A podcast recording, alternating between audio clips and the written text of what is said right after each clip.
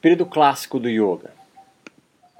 O período clássico do yoga marca, no entanto, é, o aparecimento do documento que trata especificamente daquilo que se entende como yoga hoje, o Yoga Sutras. Uma coletânea de 196 aforismos que define e amplia sua proposta teológica e com isso apresenta a causa do sofrimento humano e seus bens, salvação ou libertação, segundo a tradição do yoga. Ainda hoje, as escrituras que versam sobre yoga, mesmo as modernas de Iyengar, Joyce, Shivananda, reverenciam este antigo tratado, fortemente associado à doutrina religiosa Sankhya, com a diferença de incluir o conceito de Deus, ou Ishvara, ou Ishvara, muito provavelmente para ser aceito a, a ortodoxia hinduísta. Lembrando que o budismo, por exemplo, não é aceito entre o hinduísmo, justamente por ser uma religião ateísta, assim como Sankhya também o era. O Yoga Sutras foi, compilado, foi compilado por Patanjali, filósofo brahmane, gramático, médico e figura meio semidivina indiana, que provavelmente viveu entre os séculos antes de Cristo. Patanjali não inventou o yoga, ele deixa muito claro isso logo no seu primeiro sutra, mas o codifica e o sistematiza como um caminho espiritual óctuplo, conhecido como Astanga Yoga ou Ashtanga Yoga, o yoga real, o yoga clássico ou Raja Yoga, como os primeiros tradutores ali da virada do século XIX para o XX, é, assim significaram o que essa escritura significava o yoga real. Segundo o Yoga Sutta, a realização de si mesmo é denominada de Kaivalya, termo que significa literalmente solidão e equivale ao termo salvação ou libertação da alienação espiritual humana. Sendo assim, o si mesmo transcendente, Purusha, como a gente já disse em outras aulas, ele é solitário, literalmente Kevala, separado da natureza, portanto do corpo, Prakrti, a nossa matriz fenomênica, segundo Gulmini. Enquanto isso não ocorrer, Purusha ou alma perceber-se desvinculado das aflições de Prakrti no, ou corpo, fica-se então condenado a um ciclo de renascimentos, chamado Sansara, infinito em vidas ilusórias ou de dor e sofrimento, também conhecido como Maya ou Avidya, que significa ignorância, de Purusha, a alma. O sofrimento espiritual, literalmente dukkha, por sua vez é originado pelo contato do corpo com o mundo. Em outras palavras, os estímulos sensoriais, bhutas, com os órgãos psicofísicos de interação de cada indivíduo, índrias, e aí é, gnamídrias e carmíndrias. Estes é, informam a consciência, estes órgãos psicofísicos, índrias, informa a consciência tita do mundo externo. Então, um parênteses rápido aqui, que nós estamos começando a descrever é, o que, segundo o Yoga Sutras, é, é, responsável por formar em nós essa ilusão é, do mundo. E, portanto, é, de sofrimento. E, portanto, nesse, enredar os seres humanos no ciclo de samsara, de reencarnação. Para os hindus, ao contrário dos espíritas, a reencarnação é negativa. Ela não é vamos evoluindo a cada, a cada nascimento. Não. O, os yogis, pelo menos desse período, lutam, se esmeram para romper com o ciclo de renascimentos e atingir Kaivalya para não mais voltar a reencarnar aqui.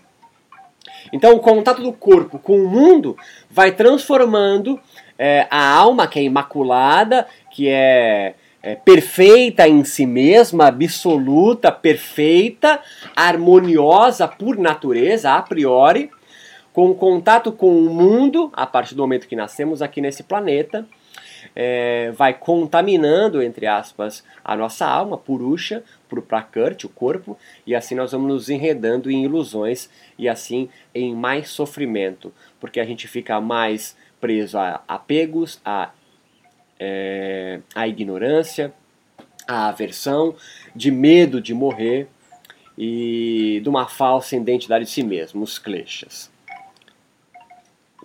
Nessa confusão consciencial ou turbilhão da mente, causada pelo contato do corpo com a, da, da alma com o corpo nesse mundo fenomênico, os kleshas, manifestam-se no ser e a dor, e o sofrimento surge enquanto a plenitude original desaparece.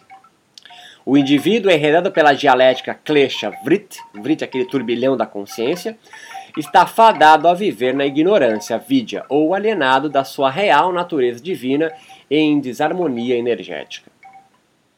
Muitas das práticas yogas, leia-se posturas respiratórias, meditação e terapias espirituais yogicas, estão voltadas para o pleno restabelecimento das energias dos corpos sutis ou transfisiológicos. É importante esclarecermos que o caminho espiritual do yoga não está na conquista do que ainda não temos, mas naquilo que é universal, eterno indivíduo em nós, que já está em harmonia. Em outras palavras, ao contrário dos cristãos que já nascem portadores do pecado, no yoga os indivíduos nascem puros, mas são contaminados pelo mundo através do corpo, o que no final o estado espiritual que os yogis querem se restabelecer seja parecido com a redimissão dos pecados, mas não, nascem pecadores. Eles vão se tornar.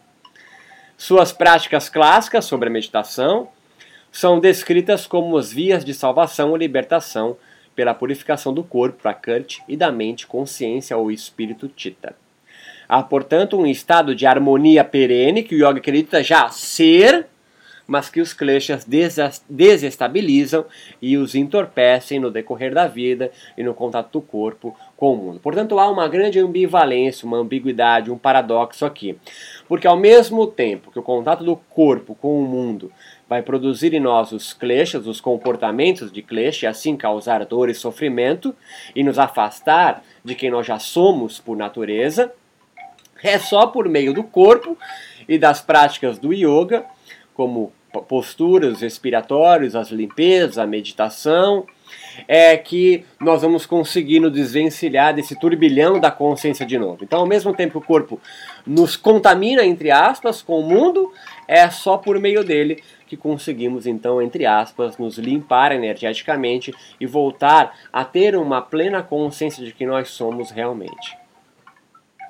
No entender do yoga, conclui-se a suprema realização pressupõe a não identificação do corpo com a alma e purusha. O prakrti, ou corpo fenomênico, por sua vez, é composto por uma tríplice chamada de rajas, tamas e sattva. Rajas traduzem como agitação, tamas como inércia e sattva ou sattva como um equilíbrio entre a agitação de rajas e a inércia de tamas que traz a inteligência. Intitulados nas escrituras esses três elementos como gunas. No momento em que o complexo Purusha Prakrti entra em contato com o mundo material, o indivíduo alienado, que é das práticas e doutrinas do yoga, rompe o equilíbrio dinâmico de sattva em seu corpo-mente. Com o equilíbrio de sattva rompido, que é universal e inato, essa harmonia, inicia-se todas as ilusões maya criadas sobre si mesmo e o mundo à sua volta, acarretando infelicidade, angústia e dor existencial. Em suma, a causa primária de toda sorte de angústia humana advém dos kleshas por romper o equilíbrio dinâmico universal e divino de Sattva. Todas as práticas yogas de Patanjali, passando por Matsyendra e Iyengar, funcionam como técnicas espirituais com o objetivo de Kaivalya, ou seja, de retorno do complexo Purusha Prakrti, alma e corpo, ao equilíbrio eterno indivíduo de Sattva, aonde Purusha, a alma, não mais se contamine ou se aliene pelas ilusões do mundo material, livrando assim todos os fiéis yogis do ciclo de Sansara, ou roda de nascimentos, de renascimentos, e portanto a extinção, ou melhor, a compreensão espiritual da ação dos kleshas nos seus comportamentos. O que se busca acima revelar é o valor do corpo para o sistema de crenças yogi. O corpo é, ao mesmo tempo, como eu já disse, o responsável por manter e livrar os seres humanos da sua angústia espiritual e assim, o mundo fenomênico impinge ao ser, por intermédio dos corpos, a sua força e ludibria o indivíduo no seu jogo sensível, que alguns chamam de lila. É só por meio das práticas yogas e de posse do conhecimento por eras dos preceitos yogicos que o adepto poderá vir a vislumbrar novamente a essência imaculada de sua alma e estabelecer-se em equilíbrio eterno, sattva, na experiência última de Kaivalya, ou libertação de todo e qualquer sofrimento é, segundo o yoga. O projeto é ambivalente, pois ao mesmo tempo pois o mesmo corpo que financia a alienação espiritual, volto a reforçar isso novamente, em seu contato com o mundo, é o responsável por restabelecer a harmonia divina. Dois pontos importantes aqui é a, o ponto central, o sujeito é o corpo, tanto como agente contaminador, como, tanto o agente como que promove a dor a, por alienação e o contato com o mundo, tanto como meio para livrar o adepto desse mundo de angústia e dor. E a busca sempre é por Kaivalya, que significa a libertação, ou o isolamento é, do sofrimento, quando os corpos, e eu acredito em mais de um corpo, a gente vai falar disso mais para frente, é, estão em harmonia. No próximo, a gente vem apresentar oficialmente a proposta de salvação ou libertação do yoga clássico.